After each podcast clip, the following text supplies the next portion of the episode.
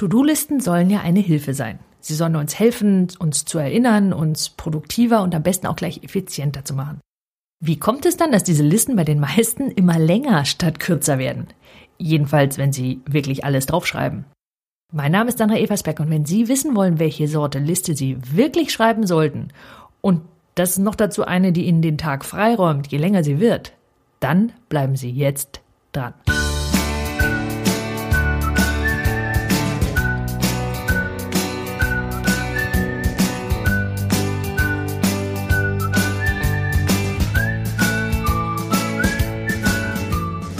Jetzt sind Listen generell nicht unbedingt mein Mittel der Wahl, wenn es um Produktivität geht. Und ehrlich gesagt, ich bewundere diejenigen, die sich hinsetzen, ihre Liste vornehmen und dann diese von oben nach unten einfach abhaken. Aus irgendwelchen Gründen wehrt sich mein Gehirn dagegen, derart gegängelt zu werden. Das heißt, ich habe schon immer erfolgreich nach Alternativen gesucht, bis vor einigen Monaten allerdings nicht gewusst, was alle diese Methoden, die bei mir funktionieren und die ich bisher nur in Einzelcoachings weitergegeben habe, was all diese Methoden gemeinsam haben. Und genau an dieser Gemeinsamkeit will ich Sie teilhaben lassen. Die übliche Herangehensweise an das Sortieren von Aufgaben ist Ihnen sicher bekannt. Sie sortieren ganz einfach nach wichtig und nach dringend. Diejenigen, die zu mir kommen, weil sie trotz aller Sortiererei nicht das schaffen, was sie gerne schaffen würden, haben genau dieses Sortieren sehr wohl probiert.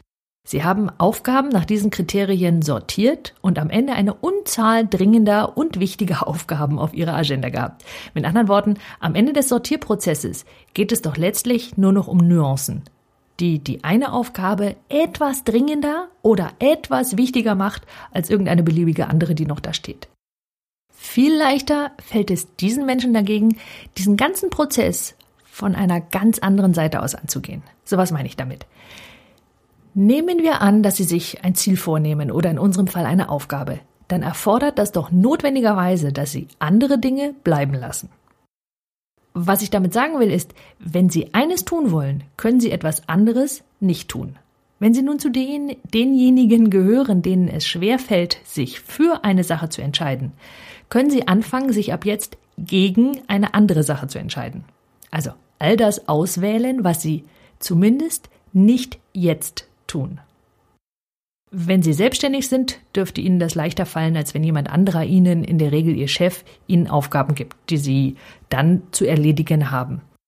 Falls das der Fall sein sollte und Sie immer viel zu viele Aufgaben haben, dann ist etwas Grundsätzliches aus dem Lot. Und wenn etwas Grundsätzliches aus dem Lot ist, dann müssen Sie das auch grundsätzlich lösen. Das ist dann etwas, was weit über dieses To-Do-Listen-Thema hinausgeht. Nehmen wir nun aber an, dass es kein grundsätzliches Problem ist, sondern ein reines, ich nenne es mal Selbstorganisationsproblem. Für diesen Fall ist das Schreiben einer Nicht-To-Do-Liste meiner Erfahrung nach der leichteste Weg, um das Thema in den Griff zu bekommen. Sie können in kürzester Zeit nämlich sehen, wo genau das Problem liegt und welche Fragen Sie sich stellen müssen, um es in den Griff zu bekommen. Was ich meine ist folgendes. In der Regel kulminiert doch alles in einer einzigen Frage, nämlich, was ist mir heute wirklich wichtig? Oder anders gefragt, warum genau will ich die eine Sache heute tun, während die andere zumindest heute hinten runterfällt? Und es ist diese eine Frage, die Ihnen Klarheit über Ihr oder Ihre wirklich wichtigen Ziele bringt und darüber, warum Ihnen der andere Teil von Ihnen, also der Teil, der dafür sorgen will, dass Sie erreichen, was Sie jetzt wirklich wollen, früher einen Strich durch die Rechnung gemacht hatte. Vielleicht stellen Sie, wenn Sie so eine Liste aufstellen, zum Beispiel fest, dass es Ihnen super leicht fällt, Aufgaben zu erledigen, die nicht länger als 30 Minuten dauern. Das heißt, alles, was drüber fällt, käme auf Ihre Nicht-To-Do-Liste. Oder Aufgaben, bei denen Sie genau wissen, was Sie zu tun haben, sind die, die auf Ihre To-Do-Liste kommen, während alles, wo Sie nicht so genau wissen, erstmal auf die Nicht-To-Do-Liste kommen. Oder Sie lieben Aufgaben, wo Sie viel recherchieren müssen oder auch gar nicht recherchieren müssen. Das heißt, Sie können auf einen Blick sehen, was Sie gerne tun und was Sie nicht gerne tun. Und das dürfen Sie ernst nehmen, weil der andere Teil, das Unbewusste, und wir wissen nicht wirklich, wovon wir da reden, dieser Teil wird dafür sorgen, dass sie Zeit finden für die Dinge, die sie gerne tun und weniger Zeit für die Dinge, die sie nicht gerne tun. Es sei denn, sie sind quasi andersrum gestrickt und Sie erfüllen immer alle Erwartungen, die Sie oder andere an sich stellen. Nur dann haben Sie das ganze Problem mit den To-Do-Listen nicht. Dann steht da drauf und Sie haken einfach alles ab. Sie wollen diese Gefühle ernst nehmen, warum das eine auf der einen Liste und das andere auf der anderen Liste steht. Denn das ist genau die Stelle, an der Sie vielleicht etwas Neues lernen können und wollen oder sich eine Lösung überlegen wollen, die Ihnen diese eine Aufgabe für ein für alle Mal aus dem Kreuz nimmt. Jetzt könnte es sein, dass Sie eine Sache gerne loswerden wollen, das heißt, die kommt auf Ihre Nicht-To-Do-Liste, aus welchen Gründen auch immer, Ihnen bis jetzt jedoch keine Möglichkeiten zur Verfügung stehen, um genau das zu tun. Und dann würden Sie sich dieses Ergebnis als Ziel aufschreiben. Also Beispiel, ich möchte in den nächsten drei, sechs, zwölf Monaten eine Lösung finden für, weil Ihr Gehirn wird Ihnen dann den Gefallen tun, alle Informationen zu sammeln, die Sie zu einer Lösung führen. Es schadet dabei übrigens auch nicht unmittelbar, wenn Sie mit einem anderen darüber reden. Auch das kann nämlich genau zu der Information führen, die Sie bisher gesucht hatten. Die einzige Voraussetzung ist, dass Sie formulieren, was Sie von dieser Lösung erwarten.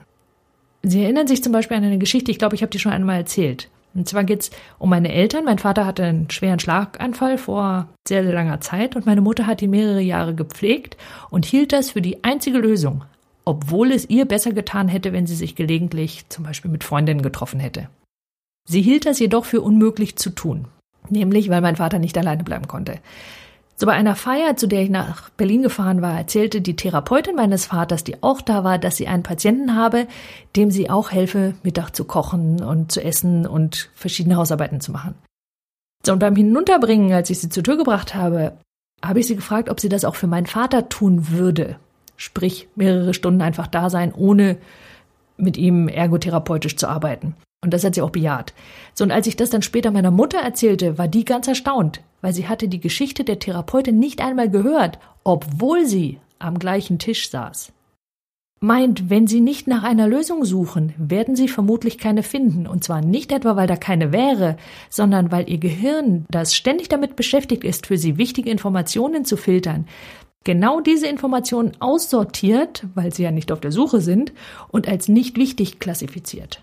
Eine Nicht-To-Do-Liste zu führen hilft Ihnen Lösungen zu finden für die Dinge, die da drauf sollten und es noch nicht können. Und sie hilft Ihnen zu entscheiden, was Sie zumindest heute nicht tun, sodass Sie das, was Sie tun wollen, auch tatsächlich schaffen können. Und dann hilft es natürlich all jenen von Ihnen, die leichter sehen, was Sie nicht tun wollen, als das, was Sie tun wollen. Fangen Sie also an, eine Nicht-To-Do-Liste zu führen. Meine Empfehlung, probieren Sie es aus und schauen Sie, wie gut Sie damit klarkommen. Ich hoffe, dass dieser Beitrag für Sie interessant war. Wenn das der Fall war, dann leiten Sie ihn doch gerne weiter. Alle Beiträge erhalten Sie übrigens ganz automatisch in Ihr E-Mail-Postfach, wenn Sie meinen Newsletter abonnieren und zusätzlich Einladungen zu kostenfreien Webinaren oder Videos, die ich nur per E-Mail versende. In diesem Sinne, nutzen Sie Ihre Talente, die Welt braucht sie.